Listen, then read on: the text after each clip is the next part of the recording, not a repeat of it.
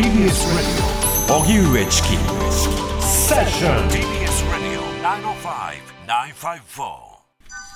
ビッグモーター近く調査し立ち入り検査を検討。中古車販売大手のビッグモーターが保険金を不正に請求していた問題をめぐり斉藤国交大臣は今日の記者会見で近く調査を行い法律違反の疑いがあった場合には店舗への立ち入り検査も行う考えを示しましたこの問題は車の修理を行う際に工具などで車体にわざと傷をつけるなどして損害保険大手3社に保険金を不正に請求していたことが明らかになっています。そのような中、この問題に関連し、ビッグモーターの金重博之社長が報道への批判を含む文章を LINE で各店舗の店長宛に送っていたことについて、会社側は取材に対し、社長が従業員向けに送ったものと事実関係を認めました。メッセージには、世間の関心を集めるために会社全体の組織ぐるみだと決めつけて報道していますなどと批判。また、会社も保険金不正請求問題の早期解消と信頼回復にメンバーを増員して全力で対応していきますなどとしています。子ども家庭庁、学童保育の昼食提供を推進。共同通信によりますと、子ども家庭庁は小学生の夏休みに伴う放課後児童クラブ、いわゆる学童保育での昼食提供の推進に乗り出しました。これまで学童での昼食提供は自治体の判断に委ねられてきましたが、宅配弁当の活用といった事例を紹介し、全国の自治体に検討を促しているということです。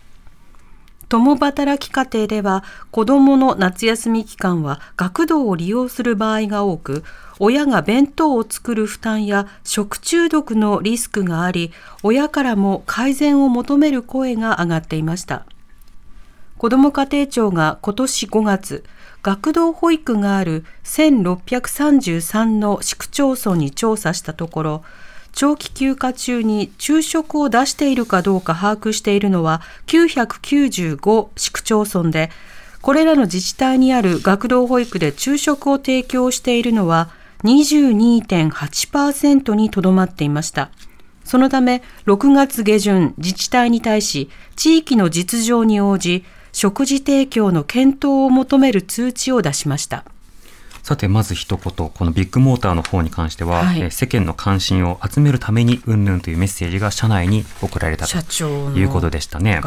うん、ただあの、実際にもうすでに出されている報告書などを見ると、はい、組織全体に深く根ざした問題であるということは、これは否定できないわけですね。組織ぐるみという言葉をどう捉えるかなどによっては変わるわけですけれども、はい、しかしながらその組織構造と、そしてあの本当に幅広い店舗で、えー、繰り返し繰り返し行われていて、しかも上司などによって意図的に伝達された手段であるということまでは分かっているわけですね。まあ、そうしたことをまあしっかりと深く受け止めているかということが今疑問になっているというタイミングでした。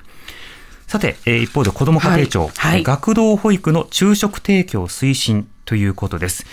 さて、この動きについては、子どもの貧困問題に詳しい跡見学園女子大学教授のガン咲子さんにお話を伺います。はい、さん、こんにちは。こんにちは。お願いします。よろしくお願いいたします。まず、あの、今回の政策、えー、子ども家庭庁が夏休み昼食などを推進するという、この動きについてはどのように見てますか？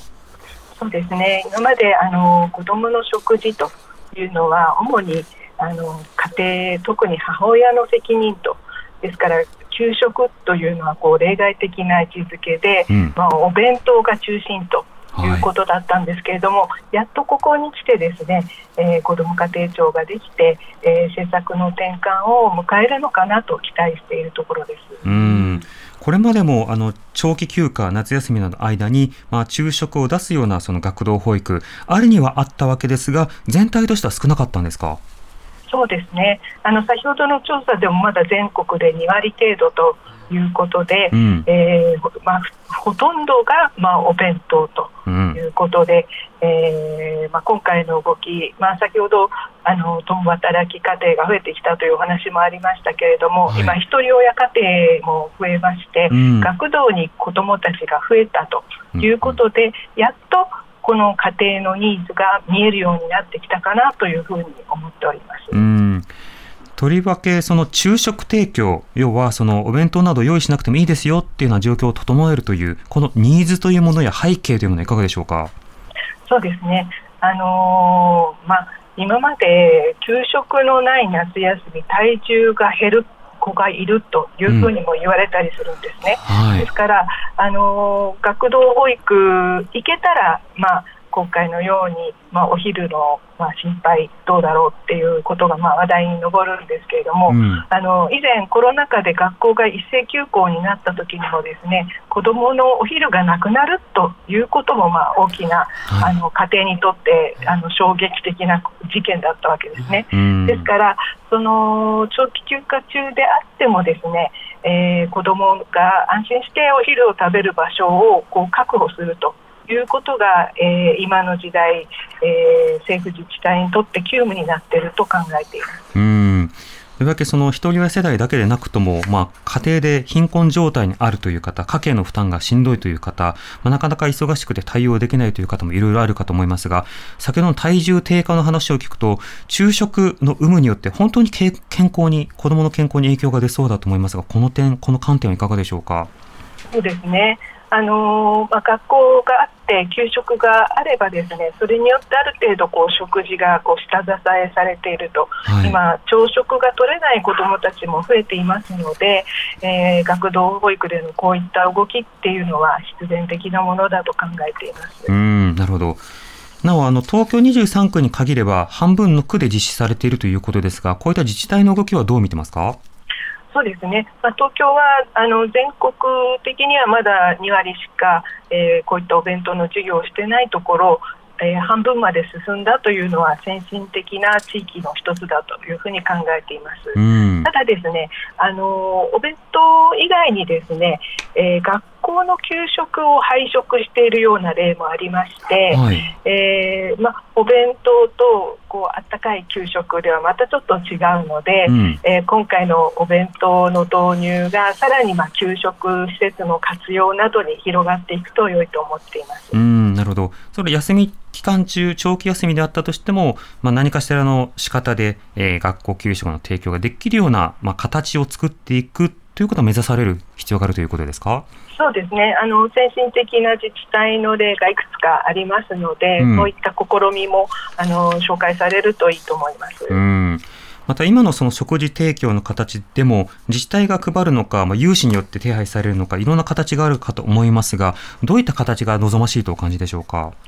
そうですね。今はあの保護者が関わっているような例もあります、うん、まあ、ただ今回の東京都の例などは、まあ、あの自治体とか学童保育の事業者が、えー、実施という方向になっていますので、えー、まあ、家庭の負担をできるだけ減らしてですね、えー、子育て支援あるいは女性活躍推進というところを、まあ、主眼にですね子どもの食事についても考えていく必要があると思います。なるほど。またあの今回はその学童のまあ休み期間あの期間中での提供ということですけれども、あの国会では、先の国会でもあの論点の一つとして、学校給食そもそも無料にしましょうというような、そうしたやり取りもありました。このような動きは、ガンさん、どう見てますか？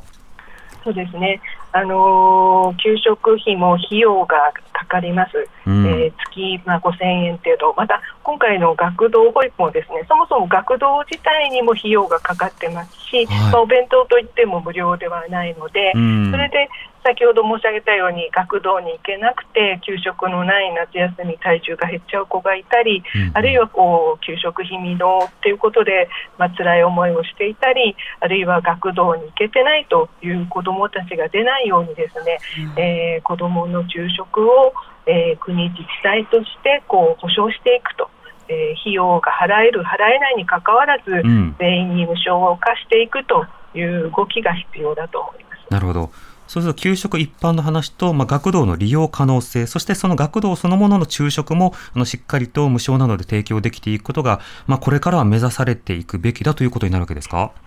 そうですね、まあ、今まではあの給食費払えない子のための、まあ、制度を作ればいいと、あるいは学童に行く子どもたちもあの人数が少ないので母親のお弁当でいいんじゃないかというふうに思われてたわけですけれども、うん、これから、まあ、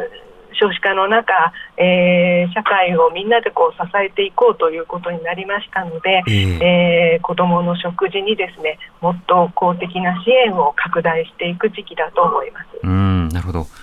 わかりました。ガンさんありがとうございました。はい、どうも失礼いたしました。ありがとうございました。跡見学園女子大学教授のガン咲子さんにお話を伺いました。TBS ラ